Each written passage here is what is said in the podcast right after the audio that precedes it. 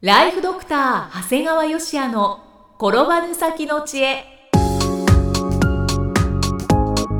ビジネス勉強マネープラン介護ライフワークバランスこの番組では認知症専門医であり経営者でもある長谷川義也が人生を10倍豊かにする知恵をお届けします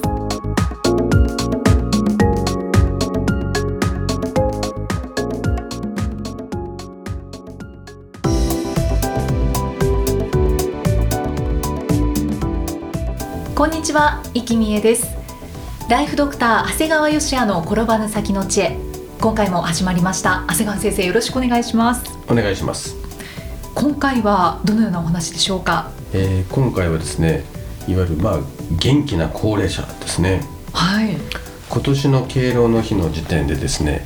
65歳以上の高齢者が総人口の27.3%となり過去最高を更新しましたはい男女別では男性が1499万人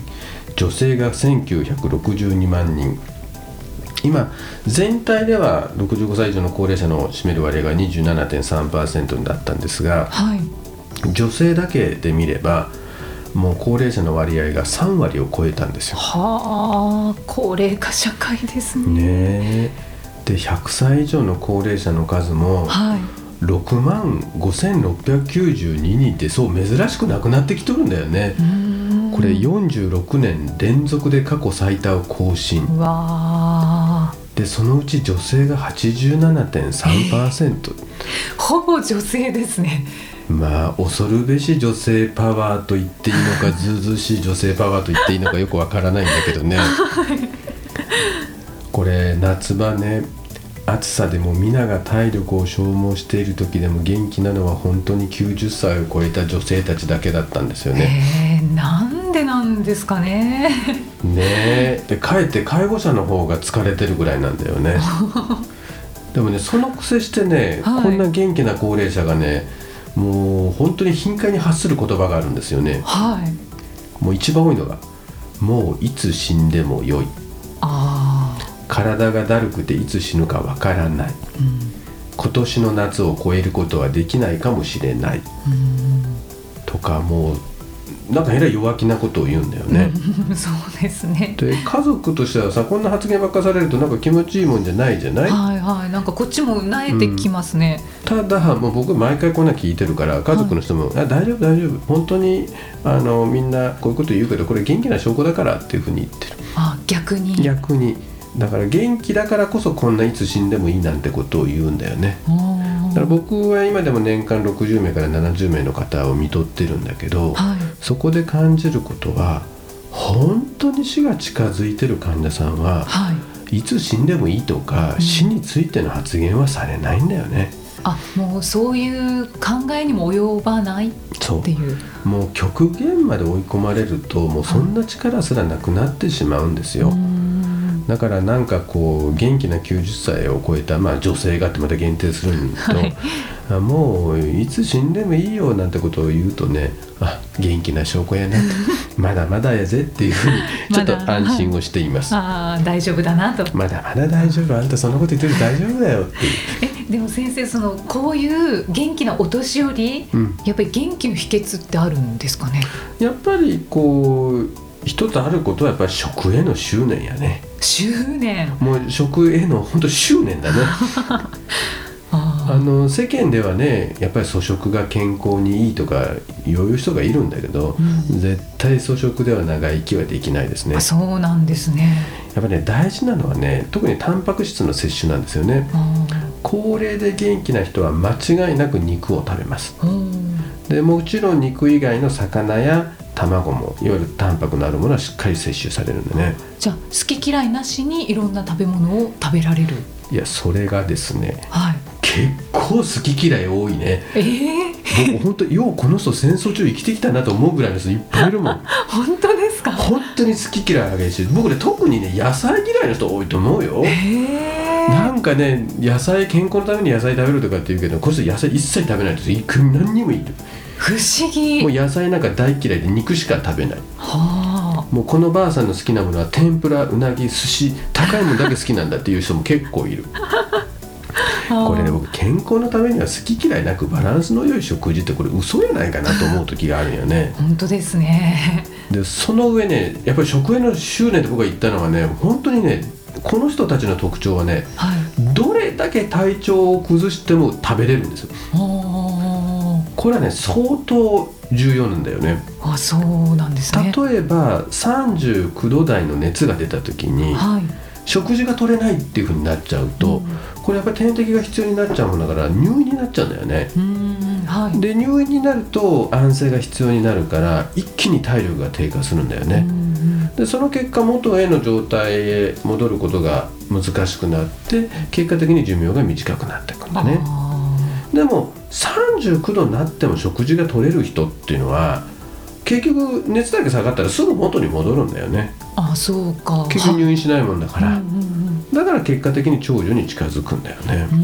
ーんじゃあなんかやっぱりこう能動的であることが長生きの秘訣まあなんそでんすかなね、いい言葉じゃなく てまあ要するに長生きのコツははいもう多少偏りがあっても好きなもん食べてはいで体調を崩しても食べ続ける執念が大事なんじゃないのっていうことだうんね執念ですね執念でもやっぱり自分勝手やと思 うよ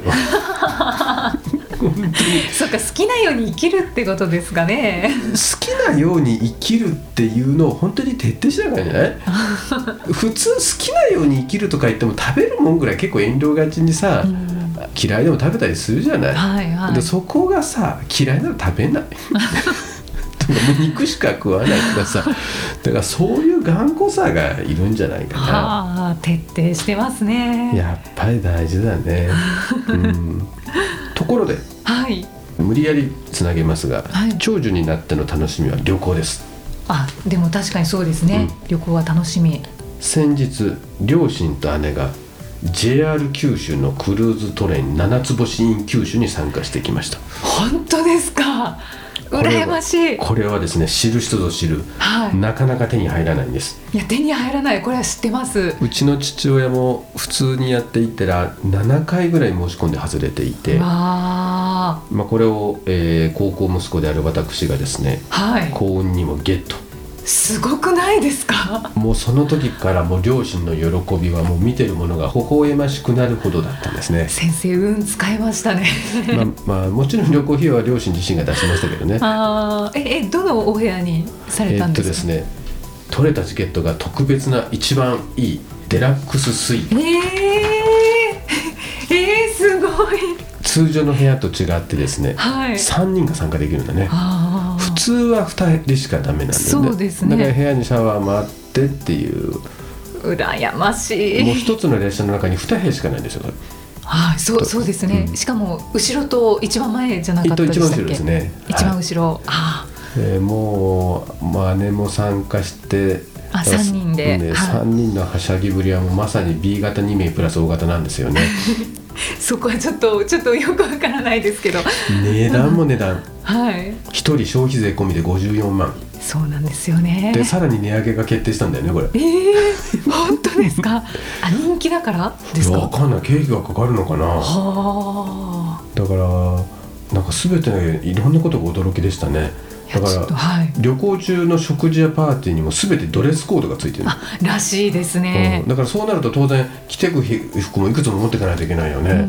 まずはこれ全て荷物を前もって送るんだよねおお、なんかおス苦しいスマート。そうだからもう全部手ぶらで行くような感じであで当日は博多駅でのセレモニーやってから列車がスタートあ。うん。でまあいわゆる旅行中もあの有田焼有田の窯元訪問なんかとかいろんなところ駅での観光があって、はい。で列車の中でも豪華な食事に音楽鑑賞ともう本当に飽きさせない工夫がされてたようですねいいですだかね。ら楽しんできたみたいよはい。それでもね81歳の父親78歳の母親はねさすがに列車の旅が負担だったようで、うん。帰宅時に はもう旅行は最後かもしれないってどっかで聞いたようなこともあったり言ってたんでうんまあ大体本当に最後のさそんなこと言わんよということだよね そういうことですね。うんもうこれもね先ほど紹介した高齢者の元気な証拠ともう聞き流してました で何しろ全部食事も全部食べてたっていう話だからね本当ですか。元気じゃないですか。そもそもはいその後にですね、はいまあ、この放送の時はもう終わってるかもしれないんですが11月末には今度は私も参加しての京都家族旅行が控えてますからあもうそもそも最後の旅行じゃないんですよあ、。もう決まってるそのうそうもうに。次もあるわけです ね。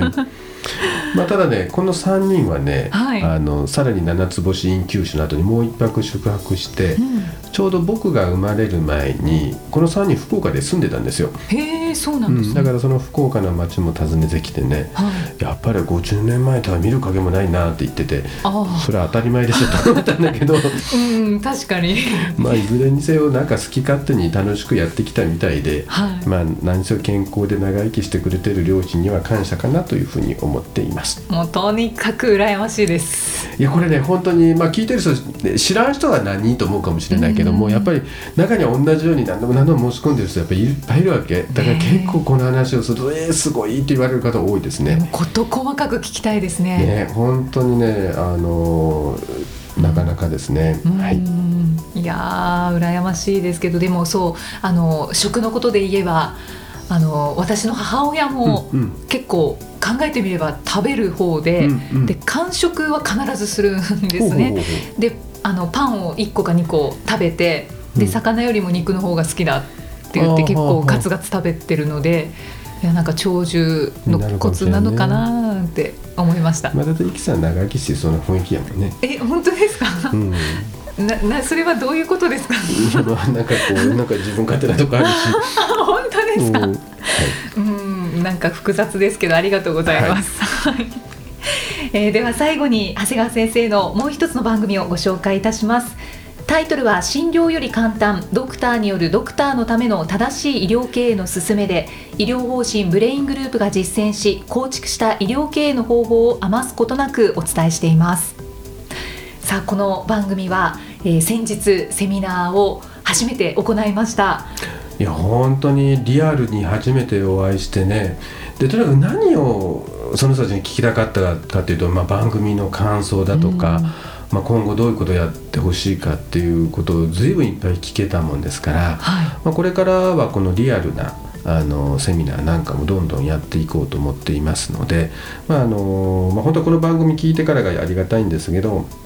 まあ、セミナーだけっていう方もあの今後は募集していくんではないかなというふうに思っています。うんはい。いやセミナーは本当に番組で話していること以外の話も絶対に出てきますので、はいこちらもご参加いただきたいです。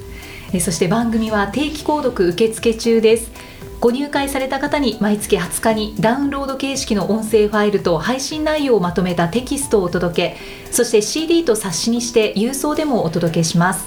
今なら最初の2ヶ月間は無料でご利用いただけます。無料お試し版の音声ファイル、テキストもございますので、ぜひご利用ください。詳しくは医師・歯科医師向け経営プロデュースのホームページまたは iTunes ストアでも PDF で番組内容をご紹介していますのでご確認ください長谷川先生今回もありがとうございましたありがとうございました。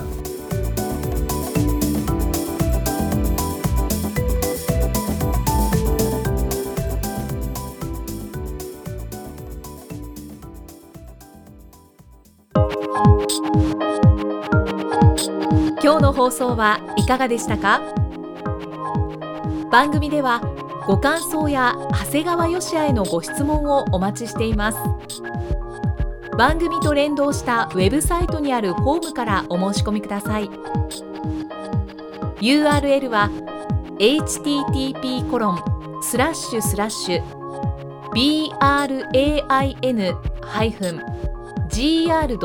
brain-gr.com ス